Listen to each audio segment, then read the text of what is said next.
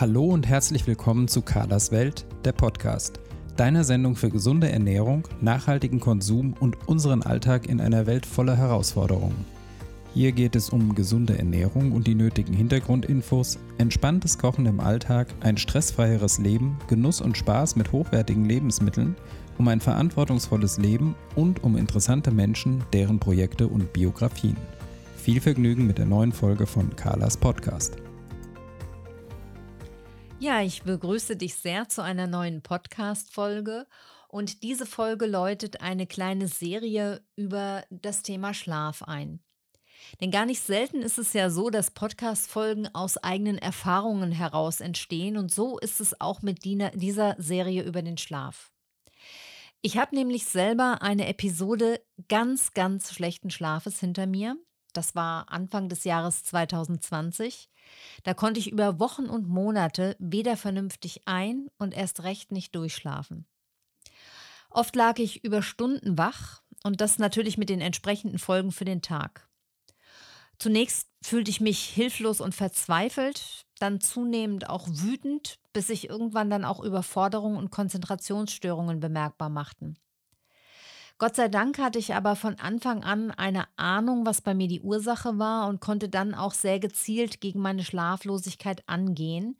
Bis ich mir das aber eingestanden habe, habe ich so einiges ausprobiert und durchprobiert, bin aktiv geworden, habe mich eingelesen und umgehört, nach Rat gefragt, Ärzte aufgesucht und nach Ursachen geforscht.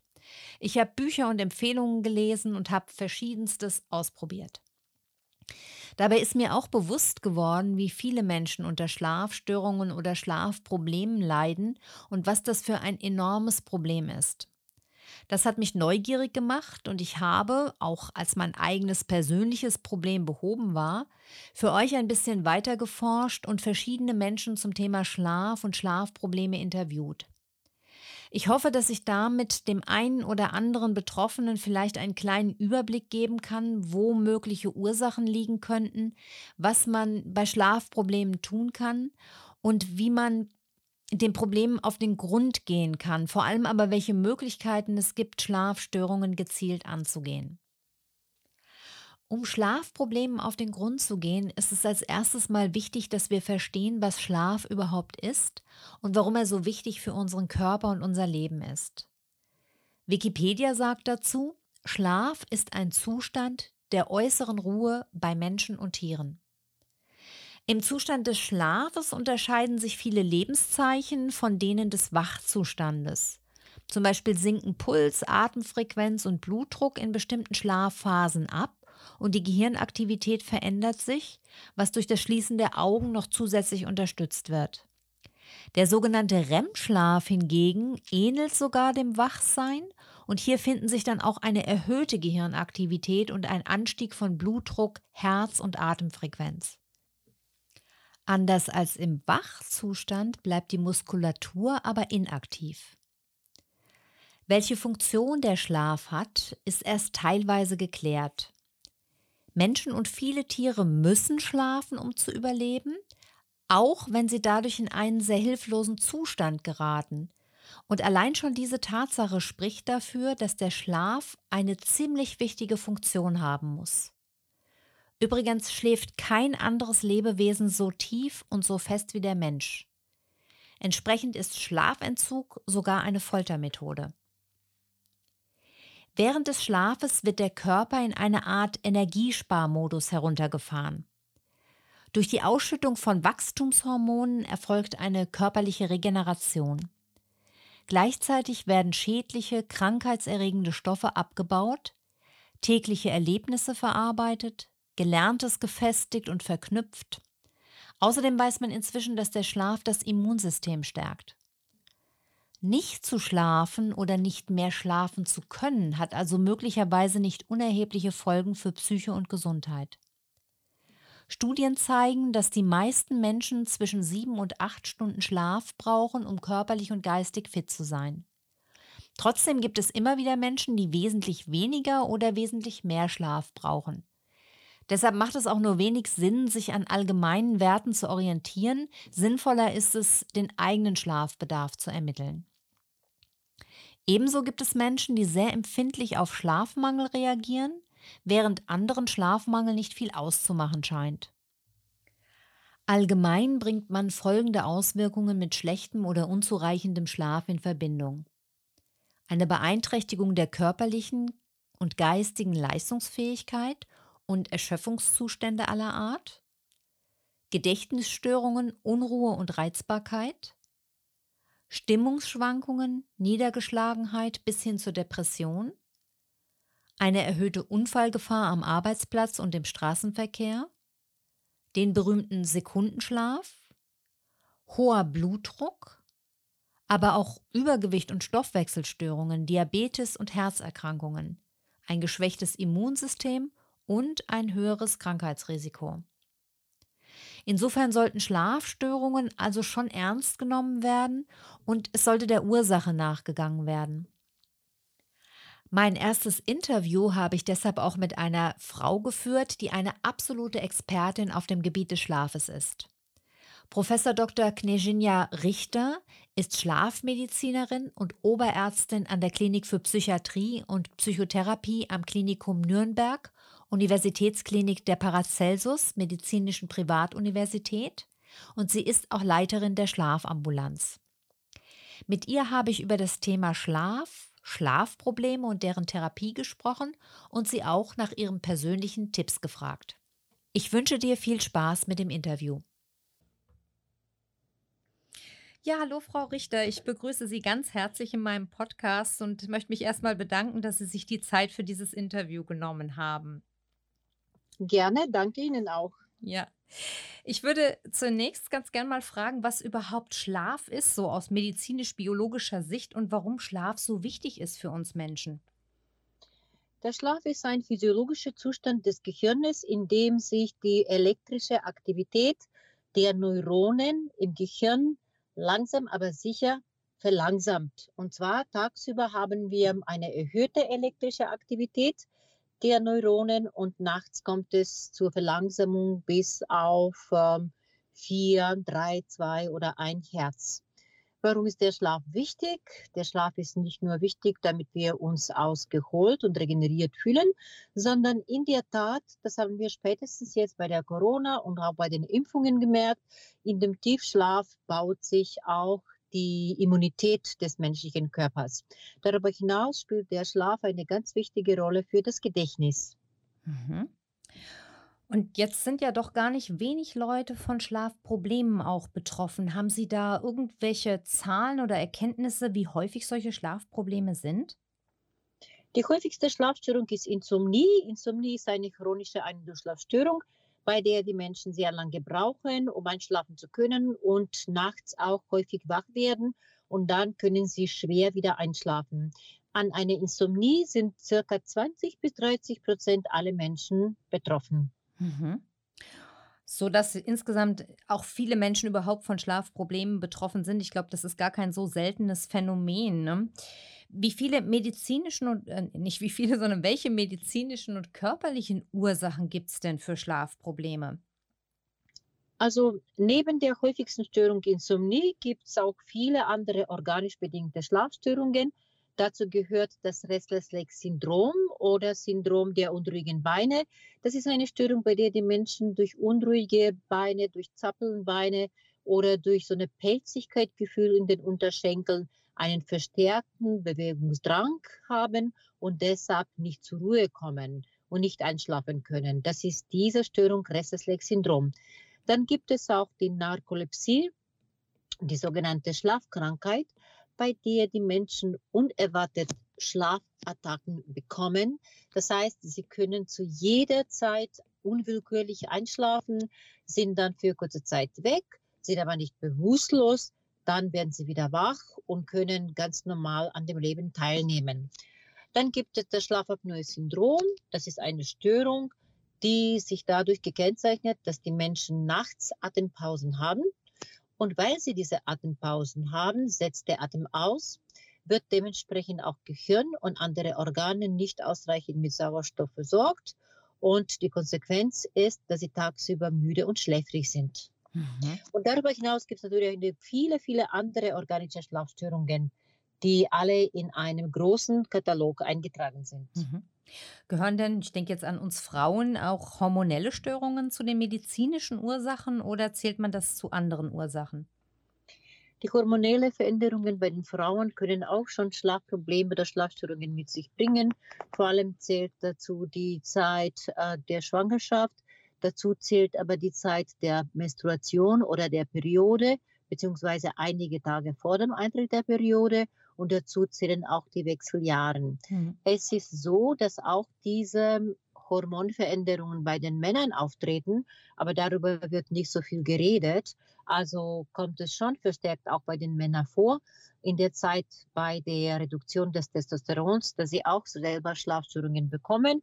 Und ja, es ist auch so, der Körper ist ein komplexes System und dem menschlichen Körper hängt alles miteinander zusammen. Und wenn wir jetzt von medizinischen oder körperlichen Ursachen weggehen, welche anderen Faktoren beeinflussen denn unseren Schlaf negativ? Es gibt Faktoren, die den Schlaf negativ beeinflussen, wie zum Beispiel Schichtarbeit oder Schichtdienst. Ähm, bei der Schichtarbeit kommt es zur Veränderung der zirkadianen Rhythmik. Das heißt, normalerweise ist man tagsüber unter dem Einfluss der Sonne wach und aktiv und nachts, wenn dunkel ist, müssen wir schlafen. Ähm, wenn man aber im Schichtdienst tätig ist, kommt zu Umkehr dieses Phänomens. Das heißt, man muss tagsüber schlafen und nachts muss man dann die Aktivität leisten.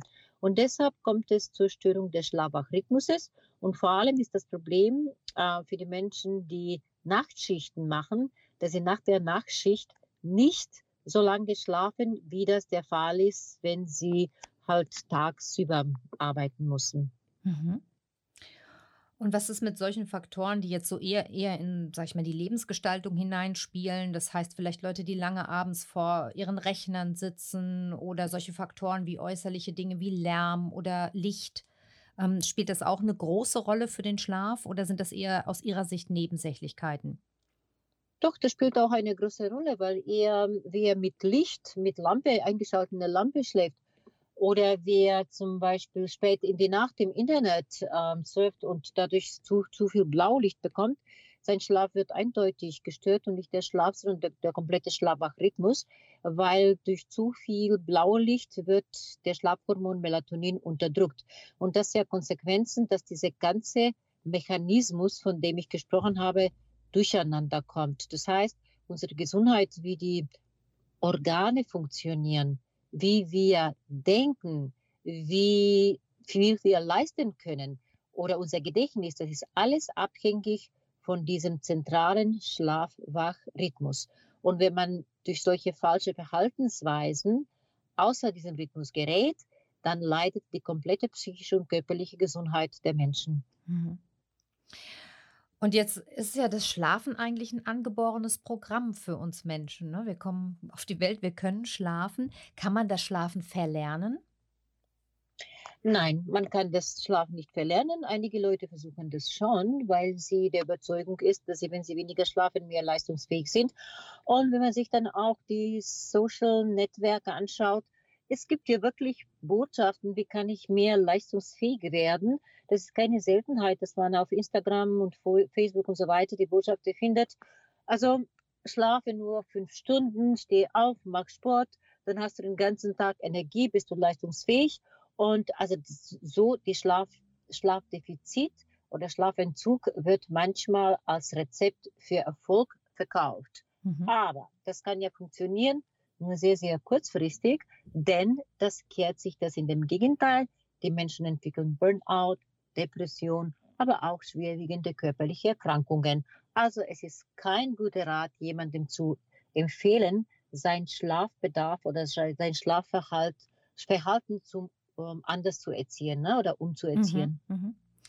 Und wenn sich jetzt, wenn wir mal ähm, nochmal an jemanden denken, der vielleicht Schlafprobleme hat und sich in dieses Problem hineinsteigert, kann man in diesem Sinne Schlafen auch verlernen, dass man sozusagen von seinem natürlichen Schlafsystem wegkommt, einfach dadurch, weil man sich viel zu sehr mit seinem Schlafproblem beschäftigt? Ja, also Fokussierung auf den eigenen Schlaf ist eigentlich ein Symptom der Schlafstörung Insomnie.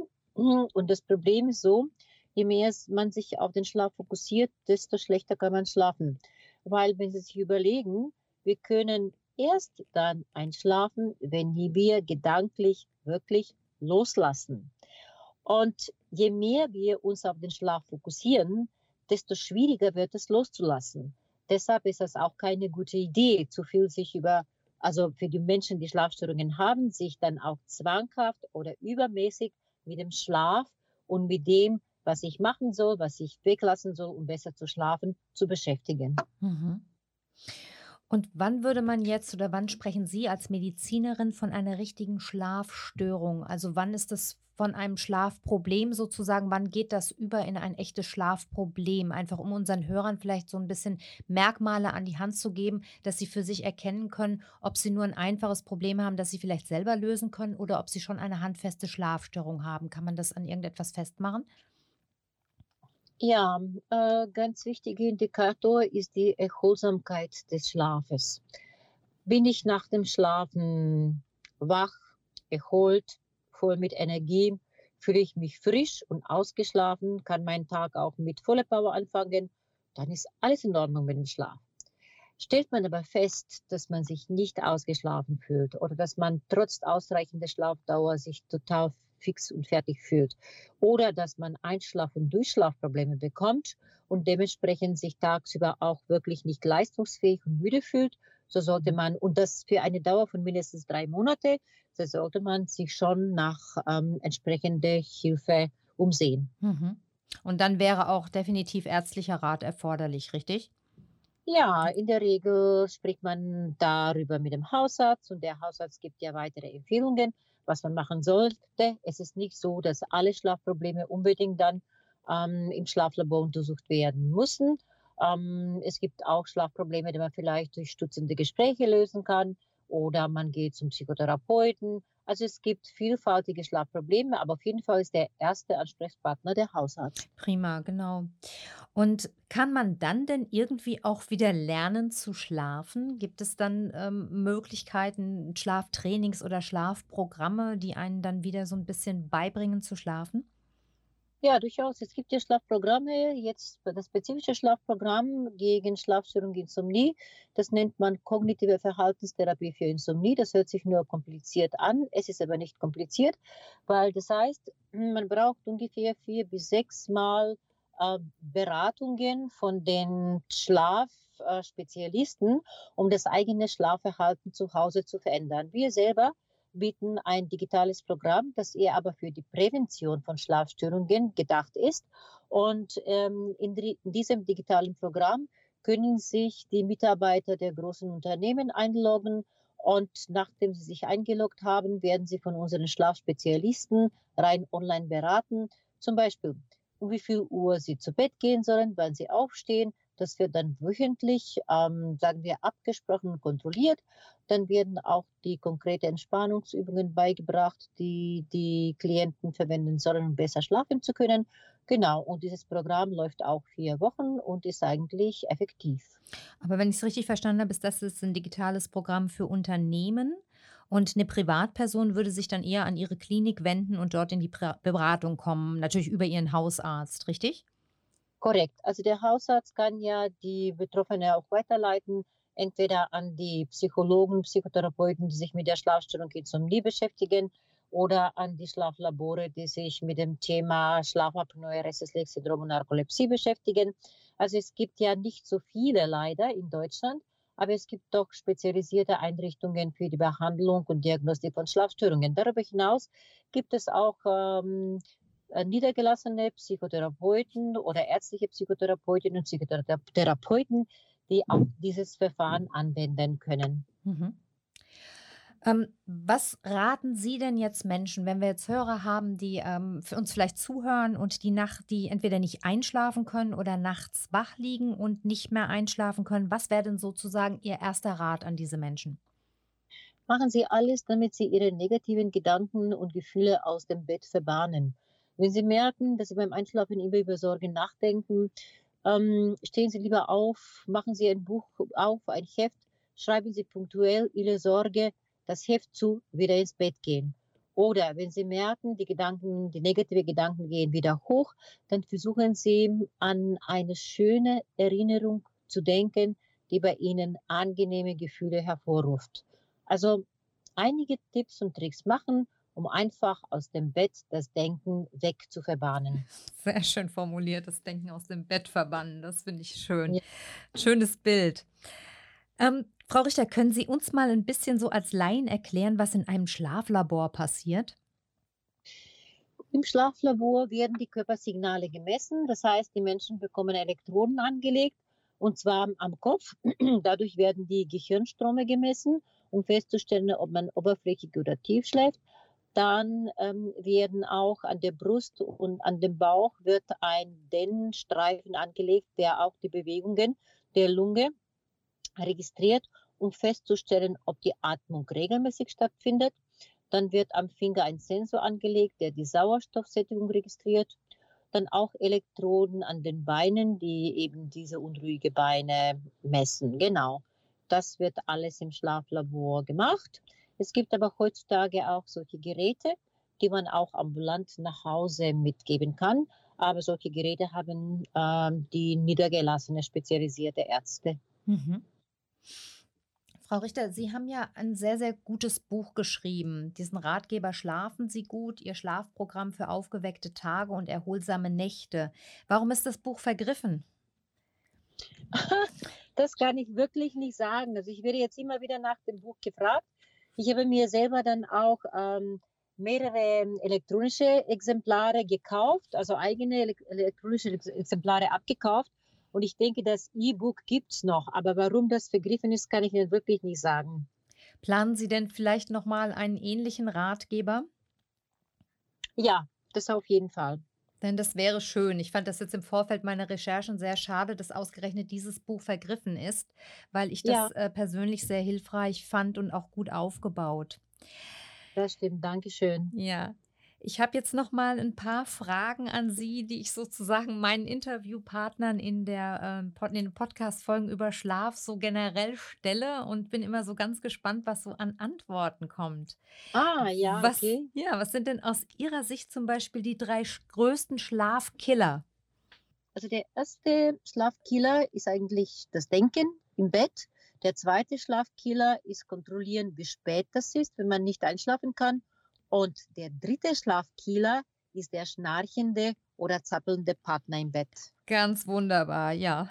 Das, das stimmt, das kann ich aus eigener Erfahrung bestätigen. Genau. Und was wären denn im Gegenzug dann Ihre drei ultimativen Tipps für besonders guten Schlaf? Naja, sorgen Sie dafür, dass Sie zwei Stunden vor dem Schlafengehen nicht mehr an die Arbeit und an die anderen Probleme denken. Also zwei Stunden Zeit müssen eigentlich jeden Tag zur Verfügung stehen, die Sie mit ähm, angenehmen Aktivitäten ähm, erfüllen, damit Sie auch beruhigt in den Schlaf finden können. Pflegen Sie Schlafrituale, am besten jeden gleich, jeden Abend das gleiche und ähm, sorgen Sie dafür, dass Ihr Schlafzimmer abgekühlt ist, dass Sie sich in Ihrem Schlafzimmer auch wohl und angenehm fühlen und achten Sie darauf, was Sie denken. Mhm. Sehr gut. Waren Sie denn selber schon mal von Schlafproblemen betroffen und wenn ja, was hat Ihnen geholfen? Also wie jede andere hatte ich mal auch Schlafprobleme, vor allem Einschlafprobleme in bestimmten Lebensphasen, die mit äh, Sorgen verbunden sind ne? oder mit großer Belastung sind. Und ähm, naja, dann habe ich auch solche, solche Sachen gemacht. Ich habe nie geguckt, wie spät das ist. Und wenn ich gemerkt habe, dass ich länger als 20 Minuten brauche äh, und nicht einschlafen kann, dann bin ich lieber aufgestanden und habe was Langweiliges gemacht, solange bis ich nicht müde geworden bin. Mhm.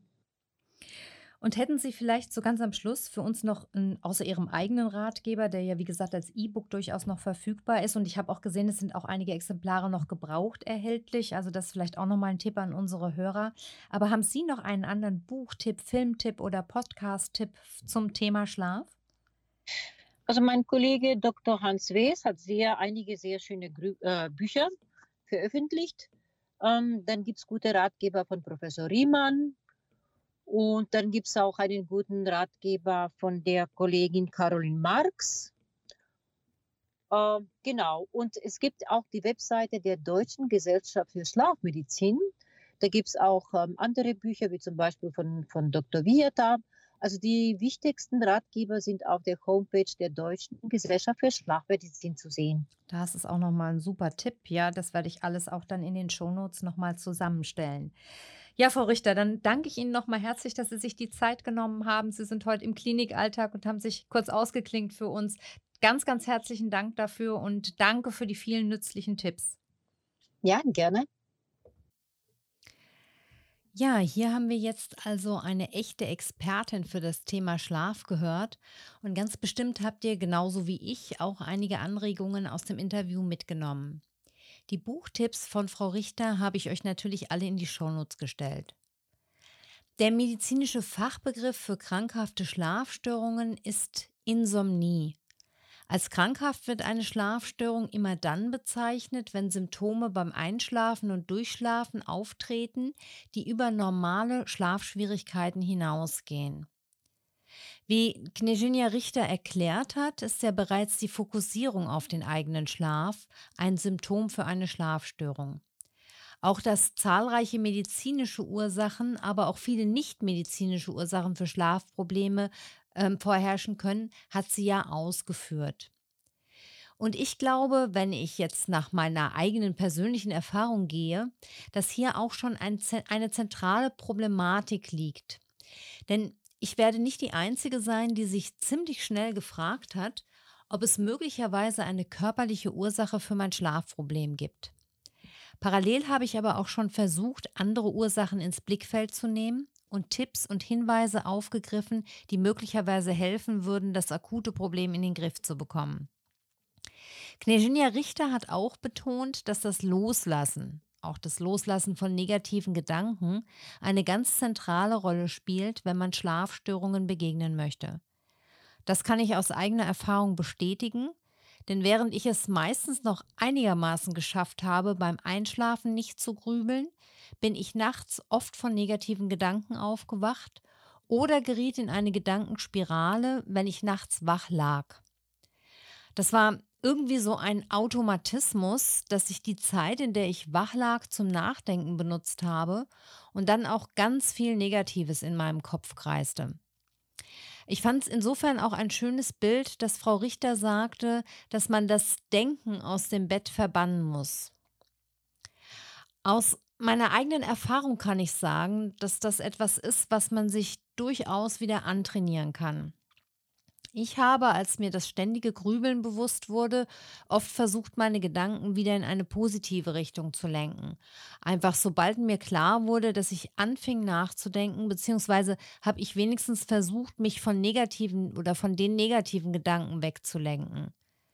Dafür war es oft sehr hilfreich, und auch das spricht Frau Richter ja an, dass ich mir einen Notizblock bereitgelegt habe, um Gedanken, die nachts aufkamen, zu notieren, um sie tagsüber wieder aufzugreifen und nicht im Kopf behalten zu müssen. Und wichtig fand ich auch nochmal den Hinweis darauf, dass der Hausarzt immer der erste Ansprechpartner bei Schlafproblemen ist und gegebenenfalls auch schon weiterhelfen und an andere Stellen verweisen kann. Auch ich habe meinen Hausarzt ziemlich zeitnah ins Boot geholt. Der Hausarzt kann dann auch an entsprechende Fachärzte oder Therapeuten überweisen. Die kognitive Verhaltenstherapie für Insomnie, die Frau Richter anspricht, ist übrigens ein psychotherapeutisches Trainingsprogramm, das in den ärztlichen Leitlinien als erste Behandlungsoption bei Insomnie, also bei chronischer Schlaflosigkeit, empfohlen wird. Was mich selbst betrifft, so habe ich erst einmal überall quer gelesen. Das war so ziemlich mein erster Schritt, auch in diversen Foren. Habe mir Fachliteratur bestellt, da komme ich gleich auch nochmal ähm, drauf zurück. Unter anderem auch das Buch von Frau Richter, das es ja gebraucht immer noch gibt. Dann habe ich auch begonnen, erste Tipps umzusetzen um vor allem kleinere Stellschrauben zu optimieren und überhaupt mal aktiv zu werden. Denn das halte ich immer für extrem wichtig, dass man die Passivität durchbrechen kann und sei es nur bei Kleinigkeiten. Dazu gehörte zum Beispiel der Tipp, den ich irgendwo gelesen hatte, das nächtliche Trinken einzustellen. Ich hatte bis dahin tatsächlich immer ein Glas Wasser auf dem Nachttisch stehen und habe nachts immer viel getrunken, wenn ich durstig aufgewacht bin, was natürlich zur Folge hatte, dass ich auch aufwachte, weil ich zur Toilette musste. Und da ich zu diesem Zeitpunkt auch mit einer schwachen Blase zu tun hatte, kam es gar nicht selten vor, dass ich mehrmals in der Nacht aufstehen und zur Toilette gehen musste. Das Einstellen des Trinkens vor der Nachtruhe und während der Nacht hat insofern bei mir schon mal dafür gesorgt, dass ich einen Grund für das Aufwachen und Aufstehen reduzieren bzw. sogar ganz abstellen konnte. Das hat zwar mein grundsätzliches Problem noch nicht gelöst, war aber insofern nützlich, als dass ich eine Störquelle ganz einfach selber abstellen konnte. Natürlich muss das jeder für sich ausprobieren, aber ich habe festgestellt, dass ich mit dem vielen nächtlichen Trinken bei mir eine Routine eingestellt hatte, die eben gar nicht so nützlich war. Außerdem habe ich mich an die Aromatherapie erinnert, mit der ich mich ja eine Zeit lang sehr intensiv beschäftigt habe. Mein Diffusor, also für die Vernebelung von ätherischen Ölen, steht sowieso neben meinem Bett und ich habe dann einige ätherische Öle ausprobiert, um mich in Schlafstimmung zu versetzen und das Schlafen auch mit angenehmen Gerüchen zu verbinden. Von den gängigen Anbietern für ätherische Öle gibt es auch diverse Mischungen für guten Schlaf. Und typische Einzelöle für eine entspannende Wirkung sind zum Beispiel Lavendel, Melisse, Neroli, Muscatella-Salbei, Basilikum oder Bergamott. Ich selbst habe äh, ein bisschen rumprobiert und dann mich ziemlich schnell auf den Muscatella-Salbei äh, fokussiert.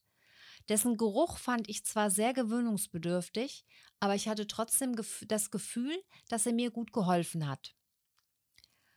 Durchaus nützlich fand ich auch die Facebook-Gruppe Schlafstörungen loswerden, Schlaf verbessern, wo ich einfach viel gestöbert und Tipps ausprobiert habe. Ich werde euch den Link auch nochmal in die Shownotes stellen. Dort findet sich eine Fülle von Informationen und möglichen Maßnahmen. Man muss allerdings meiner Erfahrung nach extrem aus aufpassen, dass man sich nicht von negativen Erfahrungsberichten runterziehen lässt und auf jeden Fall eine optimistische Grundeinstellung behält, dass Schlafprobleme lösbar sind.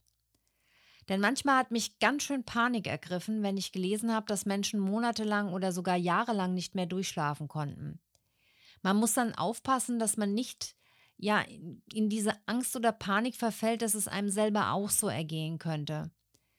Nach allen meinen Recherchen sind Schlafprobleme immer lösbar. Und auch meine eigene Erfahrung hat gezeigt, dass man durchaus seine individuelle Problematik lösen, herausfinden kann, wie das Problem entstanden ist und wie man die Ursachen beheben kann. Also bitte auf gar keinen Fall aufgeben, sondern interessante Gedanken, interessanten Gedanken oder interessanten Tipps einfach nachgehen. Notizen machen wäre mein Tipp und eben auch genau schauen, was einem hilft. Auch ganz, ganz kleine Schritte sind Schritte in die richtige Richtung. Und es macht sehr viel Sinn, sie auch positiv zu werten. Solche Gedanken wie, naja, ich weiß jetzt zumindest, dass ich mit diesen und jenen Hilfsmitteln ganz gut einschlafen kann sind wichtig und helfen aus der Anspannung und der Negativspirale herauszukommen. Deshalb habe ich es anfangs so gemacht, dass ich allem, was mir hilfreich und logisch erschien, einfach nachgegangen bin und ausprobiert habe, was mir hilft. Was half, habe ich beibehalten, selbst wenn es das Problem nicht komplett gelöst hat. Was mir gar nicht geholfen oder irgendwie widerstrebt hat, habe ich wieder aufgegeben, selbst wenn andere damit hervorragende Erfahrungen gemacht hatten. Wenn ich eins gelernt habe, dann das, dass Schlafprobleme sehr individuell sind und so ist auch die Lösung sicherlich immer individuell.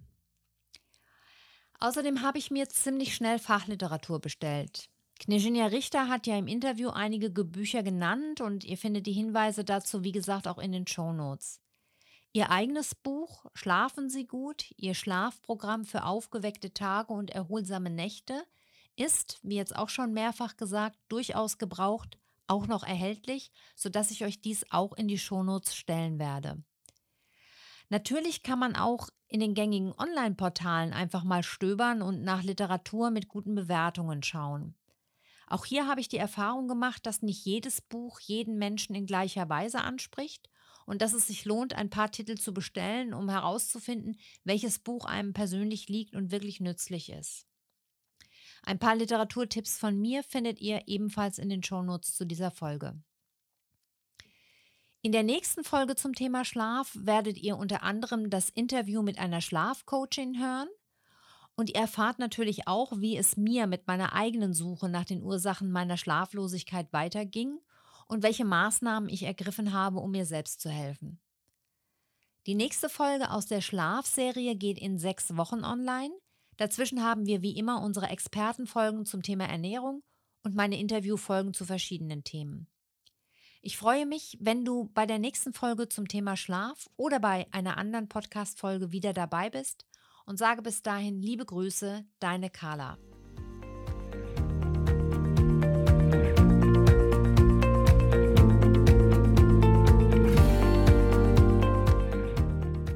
Das war eine neue Folge von Carlas Welt, der Podcast. Die Links zu den Themen der Sendung findet ihr in den Shownotes und auf www.carla-kocht.de slash podcasts. Wenn euch dieser Podcast gefallen hat, freuen wir uns über eure persönliche Weiterempfehlung und über eine positive Bewertung bei Apple Podcasts. Weitere Folgen findet ihr auf Spotify, Apple Podcasts und in eurer Podcast-App. Carla findet ihr unter Carlas Welt und Carla kocht auf Instagram, Facebook und Twitter. Vielen Dank fürs Zuhören und bis bald.